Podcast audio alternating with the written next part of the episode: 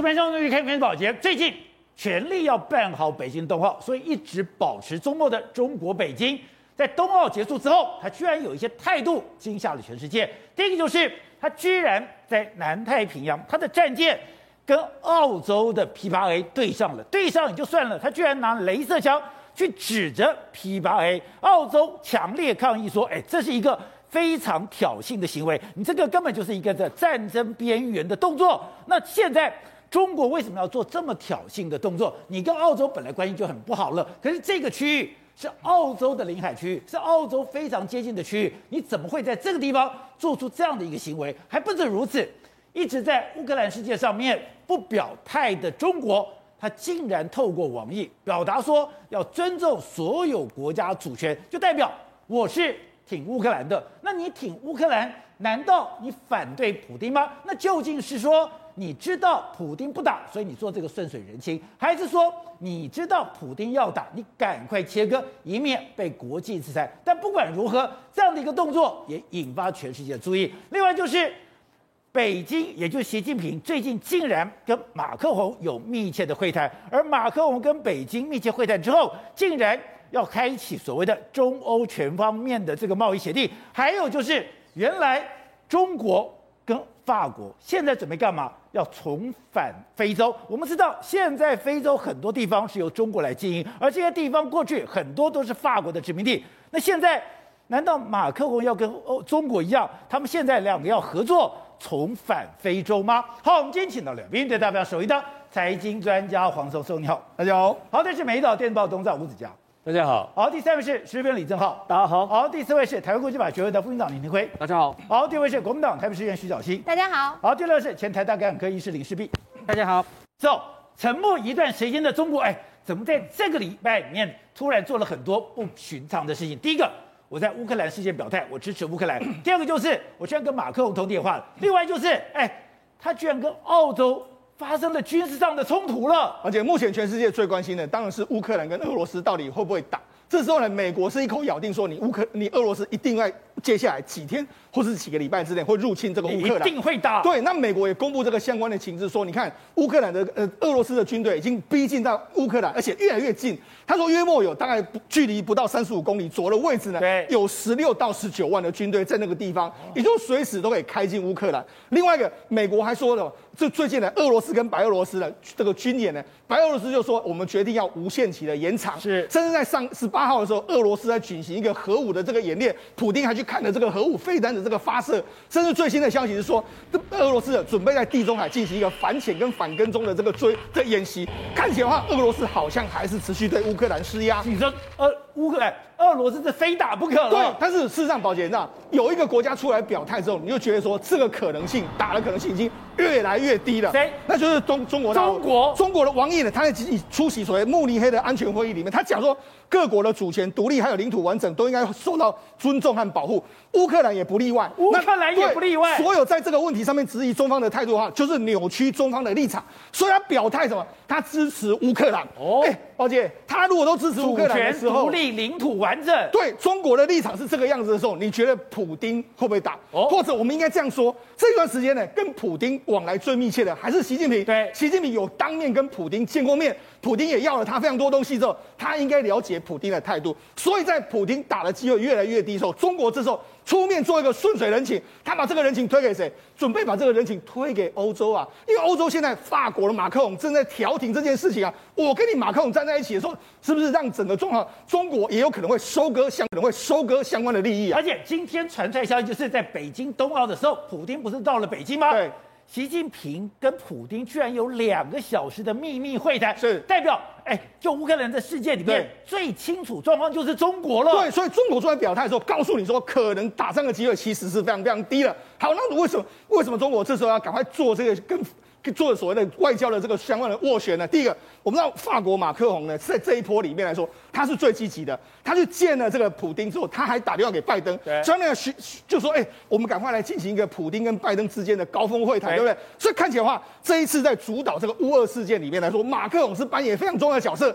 那为什么马克宏要扮演一个非常重要的角色？因为今年他是整个欧盟的联联联席会议的主席，他是轮值主席，轮值主席是他。那加上说他准备在四月要进行大选，所以他当。压力非常大。哦中国这个时候呢，就来给你加持。马克宏现在要选举了，对，他要展现他在国际整个纵横捭阖的实对力，。如果这一次我问大家，如果他这一次在乌俄事件里面他能够斡旋成功，对那对他的大选会怎么样？会成会成功，对。不对？所以这时候习近平就来给他送暖。习近平在二月十六号的时候跟马克宏进行一个热线的这个通话。二月十六号两个人有通话，所以会不会当天的时候，马这个习近平就已经告诉了马克宏你相关的立场嘛？所以马克龙为什么后来就开始展开乌俄之间的？因为他也可认为说应该是不会打了。所以说就在习近平的热线通话之后，对马克宏马上打了三个电话来穿梭，对，所以也就是说国际形势他已经了解了嘛，所以这次由马克龙这样，那结果你知道，习近平除了跟他，我觉得除了跟他谈乌俄相关的事件之外，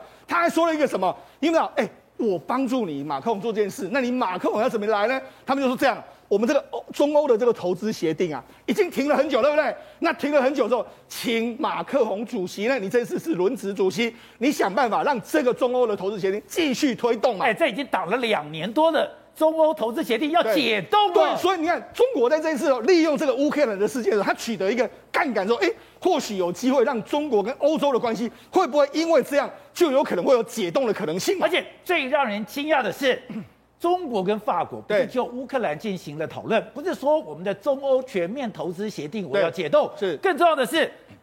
整个非洲，对。在非洲过去很多地方是法国的殖民地，没错。现在法国要重返非洲，重返非洲，他要跟一个人打招呼，要跟中国打招呼。现在传说法是，现在在中国的默许之下，法国对要重返非洲。而且我们知道，法国在过去一段时间，它跟美国立立立场本来就不是那么接近嘛。你看，这次主流的西方国家，英国毫无疑问是跟美国完全站在一起，但是法国似乎想要走自己的路，所以呢，习近平找了一个方法。那除了这个之外，因为法国很想要重返到非洲，所以这一段时间里面，中国跟法国还签了一个叫做他们中国的这个法国的这个经济还有财政部达成一个协议，第在第三个国家，也包括说他们在这些国家里面，你看哦塞内加尔要做所谓废水的处理对啊。然后几内亚要做这个新的公路啦，现在海岸要做这个港口现代化工程啊，哦还有这个在加蓬共和国有三个水电项目，是里面这些全部都是由中国跟法国两个要互相一起进去，所以等于是说他们哎，中国愿意把我在非洲的这个势力，或者是说对我们中法一起来合作，在非洲，特别在西非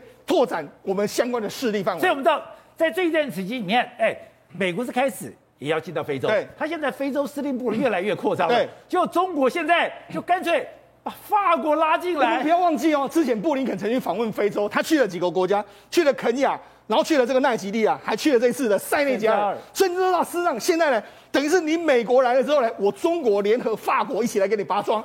所以你就知道说，事实上这个国际的纵横，在这个大国之间在玩这个博弈游戏里面来说话，中国显然他找到了一个突破西方的这个破口，这个西方的破口可能会出现在法国总统马克龙的身上。这也太复杂了吧？对，所以你就知道说，国际局势是大国之间在玩那个博弈。好，那这是在非洲的，在在非洲还有法国的这个部分，还有欧洲的部分。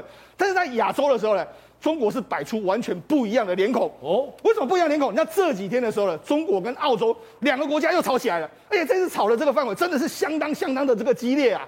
那这次是怎么样？这是主要原因是因为中国有两艘舰，一个叫洞七一的这个井这个冈井冈三号，它是登陆舰；另外一个是洞五二 D 的这个合肥舰它经过这个阿拉佛拉阿拉佛拉海峡，这是是让澳洲在这边，对。它等于穿过它跟这个印尼的中间，然后一路走走走走到这个地方的时候，宝姐，你知道发生什么事吗？什么事？因为澳洲的 P 八 A 去看它到底在做什么事，就结果看你的井对冈，三跟合肥舰。就，没想到呢，这个中国就发射一个类似这个镭射光去干扰你的这个视线，就类似这样的一个状况。用镭射光，，结果 P8I 就受到这个干扰。那因为这件事情呢，中国跟方澳洲两个之间就吵起来了。第一个时间，澳洲就说北京的这个行为压迫行为，要求北京当局针对此事说明清楚。这是莫里森的这个说法。国防部就说这个这是中国挑战还有霸凌的行为。所以澳洲呢，他公布了更详细的这个相关的 data。他说：“其实我在二月十一号就发现你了，这是澳洲我们海军的护卫舰都发现你在这个位置哦。就你开始往往南，你可能穿过这个地方往往这边过来的时候，结果二月四号又在爪哇岛的南边发现你哦。发现你的时候，澳洲当然相当担心了、啊。哎，你这次是一个这个飞弹巡巡防巡呃飞弹驱逐舰，还有登陆舰，你到底来这个地方要做什么？所以澳洲当然二月四号他就派出 P 八 A 跟着你，就他一路这个中国船舰一路走走到这个地方的时候，就没想到澳洲还派出一个四个朗斯敦号的这个巡逻舰跟在他旁边，跟在旁边。结果你到这个地方的时候，我再派出所谓的这个 P 八 A 跟舰，对 P 八 A 跟舰，结果你到这个阿拉弗拉海峡的时候，就出现所谓的这个镭射事件。那为什么会出现这个镭射事件？你看，它其实距离澳洲北部的达尔文是相当相当近。没错，你到这个地方来，我当然要，我当然要侦查你啊！就你想，你给我反侦查，你还用用镭射光来干扰我？就没有，中国就说啊，没有了。你是恶人先告状，他就说无病。环球时报说你这无病呻吟，跑到人家家门口还无病呻吟。因为他说你用什么中国激光镭射照照射，这是无病呻吟。他说澳洲又在造谣生事，无病呻吟，炒作话题实在上不得台面。那你要想说，为什么中中国为什么这次来来到珊瑚海，大家会这么的紧张？我就跟他讲，二次大战之后，曾经在中途岛战役之前，有一个叫做珊瑚海战役。珊瑚海战役就是在目前发生的这个事件这个相关这个地方。那为什么这个对澳洲来很重要？你看，澳洲的经济中心是在这个地方，对，雪梨啦、布里斯本全部在在在在所澳洲的东部，它就在珊瑚海这个地方。哦，也就是说，这个是我的家门口。如果你都来到我这个地方的时候，我绝对会给你相相当的重视嘛。所以告诉你什么？告诉你，中国这次呢，就是透过他为什么会来到这个地方？他透过一个东加王国的这个这个状况。因为这次东加王国不是发生火山爆炸？火山爆炸的时候，结果很多国家，美国、日本什么都来了。中国为什么一直没有来？因为冬奥是冬奥的时候，他不敢惹是生非。但冬奥一结束之后，他就毫不客气，就可以穿过这个地方。他就说：“哎，我是要援助东家。可是你援助东家的时候，你就相关的这个相关的船舰救援的船舰就来了嘛？你为什么来了一个合肥号？为为什么来了一个井山冈井冈山号？这就是澳洲觉得说你心怀不轨最重要的原因。”好，请问。现在中国跟澳洲今天发生这个事情，镭射光的事情，真的很恶意吗？但是中国讲这个镭射光又没有杀伤力，你干嘛这样大惊小怪？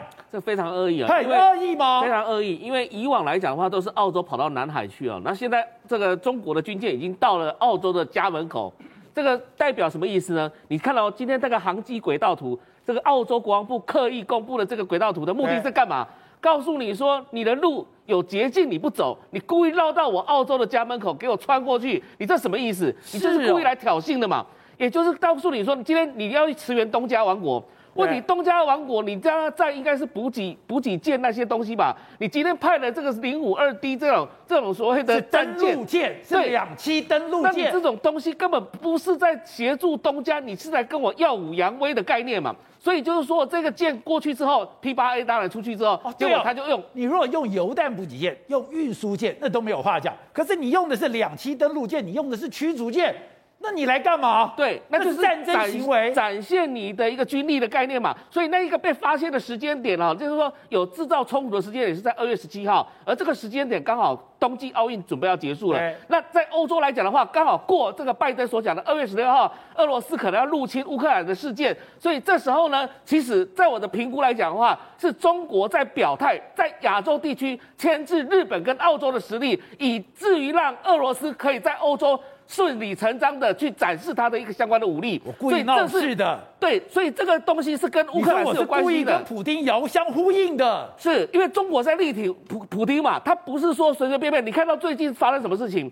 这个日本跟澳洲，它不是北约的会员国。美国他特别要求日本跟澳洲协助欧洲国家，对，所以你可以看到一盘棋，就是说，当乌克兰跟俄罗斯之间的冲突发生之后，美国准备要制裁这个俄罗斯的时候，欧洲可能会受害，而这时候日本跟澳洲就必须扮演一个积极的角色。你知道，除了美国之外，澳洲就是天然气最大的出口国。对，如果说欧洲国家拿不到俄罗斯的天然气的时候，他当然就可以跟澳洲买，可以跟卡达买，可以跟美国买。所以你可以发现到澳洲的角色变得非常重要。而中国就是来前来警告澳洲，你在这场世界上面，我们兄弟普丁这边正在老大正在处理事情，那我就来牵制你。你不要跟我闹事，我等于是在亚洲的一个堂口，然后我就来，我就来亚洲的堂口，对，然后我就来对付你这个所谓的澳洲，因为澳洲以前副声称是美国的副警长嘛，对，所以这时候两个就对上了。那这个这样的事情就非常不单纯。可是我不懂是，如果你照你这样讲的话，那王毅为什么在乌克兰事件表态说我们要尊重各个国家的主权、独立跟领土完整？乌克兰也不例外，就代表你普丁不要去干扰到人家的主权跟领土啊。对，因为那个解释权在普丁身上，不在王毅手上。哦，但是这件事情一定跟普丁之间有什么样的默契，或是沟通过的。因为对普丁来讲的话，不管是克里米亚，不管是乌东地区。本来就是我俄罗斯的，那是不是我本来不可分割的一部分？是以前弄给你乌克兰，那现在在乌克兰你手上，你现在还给我，这是普京的解释。哎，对，所以这个为为什么王毅所讲的东西，其实跟普京没有违反，就是说普京跟王毅是站在一起的，站在同一个线上的。所以为什么说现在？冬奥结束了，中国现在开始在暖身了，准备在涉入这个国际事务，更加积极的做这件事情。所以为什么还有中国跟这个法国马克龙？因为马克龙他是欧洲联盟的轮值主席，他必须要在四月十号这个总统大选获胜，所以他今天跟中国要携手在法这个在非洲这件事情哈。其实也不单纯，因为这涉及到很多很多的商机，让法国的商人可以怎么样跟中国一起进入到非洲。所以你看起来好像各个突发事件，事实上就是全世界的一盘局。这刚刚讲的，看国际事务里面，虚实最难判，因为真跟假之间随时可以变换。现在看到了普丁以雷霆万钧之姿都已经在乌东了，现在演习都做了，现在连核弹演习都搞了。还不打吗？哎，两边两军相近十四点五公里，一天炮击一千五百多次，差点连乌乌克兰部长都要被炮击。炸死了！你说乌东边境紧不紧？连乌克兰的部长都快被打到了。没有错，我们现在看到是这个乌克兰的部长，哎，他去巡视这个乌东边境，你看哦，哎，大家全部仓皇而逃。为什么？因为他们发现哦，这个榴弹炮就在他们身边几百公里大炸下来，所以你看，大家跑的跑，然后刚刚是看到有人卧倒嘛，对不对？哎，那个是标准的炮击姿势，炮击姿势啊，有人那个炮击过后，然后卧倒，对，然后呢，这个军人哦护卫着记者，因为部长去旁边也有记者跟随行官员嘛，对不对？一路哎仓皇而逃，逃到车上，然后赶快驾车离开这边呢。你说这个乌东边境真的没事了吗？真的不紧张吗？我看到这个画面，我真的哎，如果歪个一两百公里，今天是乌克兰部长在乌东活被炸死哎，这件事情难道不严重吗？我已经很久没有看过这么标准的炮这炮击姿势，用先学，你要躺在地上，然后你的胸口不可以靠地，你的耳朵这样子，但是这个是非常标准的姿势哎，没有错，这有炮兵出身的宝杰哥，坦克兵出身，宝杰哥，你的胸口不可以靠到地上，那你的耳朵要捂着，哎，很准哎，所以他们有事先先训练过嘛，对不对？所以你看哦，普丁现在下什么命令？普丁说前线军队给我做好入侵前的最后准备。你敢说不打吗？可普丁做好最最后准备哦。那么，两军相近多少？十四点五公里啊，宝杰哥，十四点五公里距离是我们看得到对方的距离耶。然后有多少？一百六十个战术机动营在在在这边扎营前进。因为上个礼拜还有三十公里到五十公里左右，对不对？这可以显示他们是不断的往前走，往前走，往前走。然后呢，这还是乌东边境对不对？另外是黑海这边，黑海这边普丁还给我继续演习，而且演习的过程中，一次匕首跟耗时的极音速飞弹全部射出去，匕首都出来了。这东西是普丁的大杀器耶，匕首是射两千公里的极音速，然后呢对地耗时一千公里对舰，所以对于普京来说，我所有最好的武器，然后最重要的军军队全部都在这边嘛。甚至宝杰哥，现在号称是无人可挡的，真的是无人可挡，因为它是十倍马赫左右，就十倍音速，所以真的是无人可以挡嘛。所以整个乌东边境，你能说结束吗？没有，为什么？北边白俄不是在军演吗？原本昨天要结束了，对不对？抱歉，现在看到普京他们说，我们无限期延期这个军演呐，所以会延到什么时候不知道。他只要在军演，每一天就有炮火过来，每天就有炮过来，所有的军队就处在 ready 的状态。所以你看，乌东普京的部长被差点被炸死。然后黑海还在军演发了极速飞弹，然后北边的白俄罗斯现在呢无限期军演延伸，所以谁敢说不会打？真的只有普丁自己知道。而且呢，现在哦已经有被华盛顿邮报独家揭露什么东西？哎，他们拿到普丁哦在制定俄罗斯人呃乌克兰人的集中管理名单。什么叫集中管理名单？就他设定哦。打完之后，哪些政治人物要抓，哪些异议人士要抓，所以连集中营都准备好，所以整个乌克兰现在是非常非常紧张的。紧张到他们什么？他们的政论节目都大打出手啊！他们这个政论节目是这样子，是一个乌克兰的记者哦，然后对上在乌克兰记者对上这个是俄罗斯，而且乌克兰里面亲俄的议员嘛，那亲俄的议员当然死不承认普京讲。结果这你看乌克兰记者冲上去去揍那个亲俄的议员，然后呢现场还去勒吼，然后把他脖子弄起来。为什么？因为他真的很紧绷嘛。所以观众朋友赶快去拉累、去劝架等等。如果我们录录这个节目录那么久，也没有看过现场打架嘛，所以就可以知道普丁给乌克兰境内造成多大的压力。好，所以董事长，现在到底怎么回事？还有现在，呃，北京冬奥一结束，现在普习近平就出来了嘛？还有他们说，这也是为他的二十大暖身的。不，我觉得王毅这个态度跟他当时的讲法已经有很大的差距，哦，非常非常大的差距。他很简单，当时他在在第一次的发言的时候，他是主张反对北约东扩，非常清楚。然后这今天讲法就很简单，就乌克兰的主权要得到尊重，这两个完全讲法不一样了嘛。那到底什么事情改变他态度呢？是他很很清楚的嘛，非常清楚，就是当时上礼拜我们谈到的。这个呃，这《华尔街日报》，《华尔街日报》也报道说，七常委失踪，然后问题问的为了乌克兰事件紧急开会嘛，开完会就态度改变了。我觉得这个情报就完全吻吻合的，啊，这百分之百态度改变嘛，因为乌克兰这个地方对这个中国太重要了。我请问你很简单的一个事情，它的辽宁号是从哪里来的？辽宁号就是瓦良格号嘛，瓦良格，瓦良格是哪一国的？乌克兰的。乌克兰的。那请问你没有乌克兰同意，你买了一个废船去，你能够造出第二艘、第三艘航母吗？不能。所以它的大的整个的整个的这个机器，整个它的发动机的技术，整个的航母发动机技术是从哪里来的？从全部是乌克兰的。你记不记得它？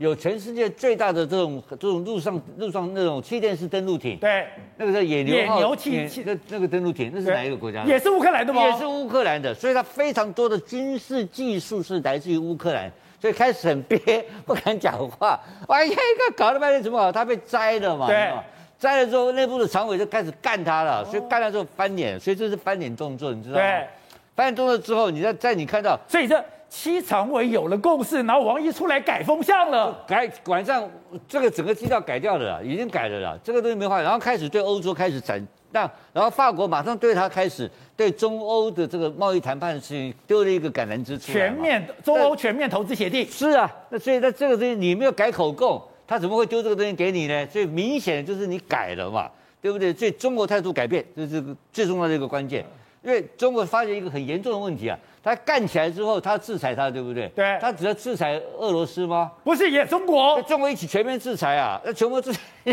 那不是惨了？这是第一个问题。然后第二个更严重的问题，现在根据民调调查报告了啊，普京在国内的声望已经低到快六成以下了。啊。所以俄罗斯为什么呢？最近新冠肺炎这一波下来，对，死了一百万人，所以大家就不愿意打仗嘛。所以俄罗斯才有内部的内内部的内政问题，他不是很愿意打仗的。所以这不愿意打仗，可是他又怕他声望太低，所以他维持一个恰到坏处的紧张关系，就跟你搞在那边。然后这种紧张关系维持到的话，对普京暂时有利的。那第三点来讲的话，请问你，北约的老大是谁？美国呀，美国嘛，对不对？所以整个谈判的核心就是美国要跟普丁。拜登要跟普普丁坐下来谈，这两个才会有结果。才说两个人来谈。对，所以目前今天的想法不是一样吗？说肯定说这个这个这个布林肯跟我跟俄罗斯的外交部长在目前欧洲见面，对不对？他们在见面讨他讨论什么东西？讨论如何安排普丁跟拜登见面来讨论这个整个整个形势嘛？因为这两个老大不坐下来谈，我现在很简很简单嘛。欧洲军事力量第一强的国家是哪个国家？俄罗斯嘛。啊，谁能治他？美国，只有美国治他。就你找法国、德国这些谈都没有用嘛，一定要拜登出来谈嘛。就我刚刚讲的意思说，这个事情的最终的 settle down，要确定这个事情到底是什么架构或者怎么样的发展，一定是美俄两个大国要谈出这个结果出来。走，另外，对中国现在有个头痛的问题是，是没有想到香港的疫情大爆发，一发不可收拾，甚至有人讲说，这是整个武汉封城以来。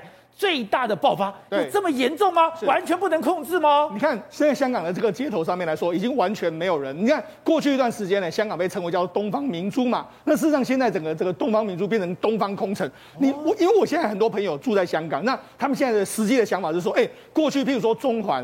或者说像这个所很这个铜锣湾，甚至是尖东尖沙咀的这个东这边，很多人去看夜景的地方，现在你晚上去看都没有人，都没人，都没人，甚至连那个兰桂坊，过去很多外国人在那个地方，现在都没有人，整个香港的街头完全都是空荡荡一片。我看了一些香港的报道讲说，哎，香港这几年来经过这么多的风风雨雨，对，可他们讲说。香港人就算经过这么多的政治的纷争，是经过这么样的一个经济的冲刷，对，没有这一次疫情来的恐怖。当然没有疫情来恐怖，因为疫情可能真的会让你要命。所以他们现在呢，加上说香港政府现在规定说，很多餐厅呢，你六点以后就不能够营运，所以整个街头你到过了大概七点到八点的时候，你看过去一段时间人山人海，现在都变成没有人。这应该是香港热闹的这个地方，甚至是你看这个地方也都没有人，过去都人山人海，现在完全都是没有人的一个情形。那除了这个这些地方之外，那旺角，旺角其实是。香港人口最密集的地方，你看这是香港的这个记者观察喽。他原本你看，这是很多这个很多人会去的这个，包括说这边很多药房啊，这个地方现在都已经没有人了，甚至很多这个药房街啊，什么这个西洋菜街啊，像也都没有人哦，都波浪。那另外一个很多年轻人聚集的这个这个狼豪坊，目前呢也是，你看晚上约莫到了九点的时候，这是九点的这个状况，过去都是夜夜笙歌，现在完全都是波浪，而且它严重到说，哎，连李嘉诚这些人都跳出来说，嘿。我现在愿意提供一些房舍作为隔离之用。那为什么会这么严重呢？主要原因是因为香港的疫情真的非常离谱。过去一段时间呢，已经连续四天了，香港的确诊人数都超过六千人，每天超过六千。今天呢，今天突破七千人，看起来的话，香港的疫情是往上在延烧之中。那往上延烧之中啊，现在香港的医疗体系面临到一个崩溃的局面。为什么面临到崩溃局面？你看他们的医务人员就说：“哎，我们平均一个医务人员要照顾六十到九十名的这个病患哦。”那那事实上现在已经超过一百名病患了。现在一个人要照顾一百名病患了，甚至你看现在呢，很多这个这个救护员就说：“我们已经连续十个小时没有吃任何一一餐饭。”现在整个香港的所有的病院几乎都是进用九成到十这个满载之后在运作，所以呢，很多人没有病床之后，你知道他们怎么办吗？他们就这样睡在外面。哦，因为你比较轻症的时候，你看在低温哦，哎，在十度，在外面，你看这是很简单的这个这个帐篷搭设的一个临时的收容所，他们就在这个地方。你看在里面，因为这几天刚好香港也非常冷，非常冷的时候，他们就躲在就在外面，这避不了风啊，躲不也没办法，因为没有病床让你进去，他们现在只能够在这个地方等后送来移转。所以呢，现在香港真的已经来到了非常空前的局面。那空前的局面的时候呢，这时候呢，当然啦。眼睛亮的人就会出来表态，这时候有两种人出来表态。第一个是香港的富豪，你看，包括说像新鸿基啦，这个李嘉诚的家族啦，郭郭家啦，甚至是郑裕彤家族，他们都说，哎，这样我们旗下的饭店，我们把它捐出来，当成这个隔离房。甚至李嘉诚还捐了这个三千万港币。那除了这些有钱的阶级、有钱的阶级之外，艺人也全部出来捐款，开始捐什么快筛机，大家都吓到了。所以你就知道说，事实上香港目前的局面真的是前所未见的一个惨况。好，李子。香港其实跟台湾非常类似，香港的公共医疗也做得非常好。哎，他们也跟台湾一样，我们也经过很多次流行病的洗礼。可是这次怎么真的一发不可收拾吗？一天六千，今天突破七千，那多可怕！呃，我我自己一直在思考，这次为什么香港应变成这样？我自己思考有两大原因。哦，第一个原因应该就是轻重症没有因应，现在已经从境外入为主，进到本土大爆发的时候，你本来就应该要轻重症分流。你不可能让每一个病人都去医院去医院隔离，所以他们其实，在农历新历过年中间案例慢慢增加的时候，几千人的时候，他们还是坚持，他们把医院几乎塞满，所以现在真的过完农历年后大爆发的时候，哇，根本住不进去了，真正重要重症的人反而住不进去，那非常严重。那当然也有遇到，去年我们五月也遇到过这个检查塞车的状况，那。验一个 PCR，结果五六天之后才结果才出来。对，所以这个遇到 Omicron 的时候，其实很多国家的应变就是：第一个，你轻症就不要管，轻症你就待在家里就好了。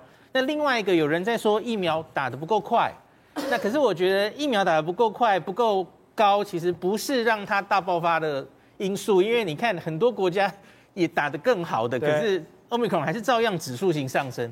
所以我觉得疫苗打得不够好，特别是老人家这件事是接下来看的重点，因为我们会很担心香港这些，特别是八十岁以上的老人家，疫苗打得非常的不好，对。而且其实他们比较早打哦，他们大家看下面这张图，橘色是科兴，蓝色是复必泰，嗯，你可以发现他年纪往下越老的人，他打这个科兴的比例是比较高的，对，因为他们其实是比较早开始打的一群，最早开始打。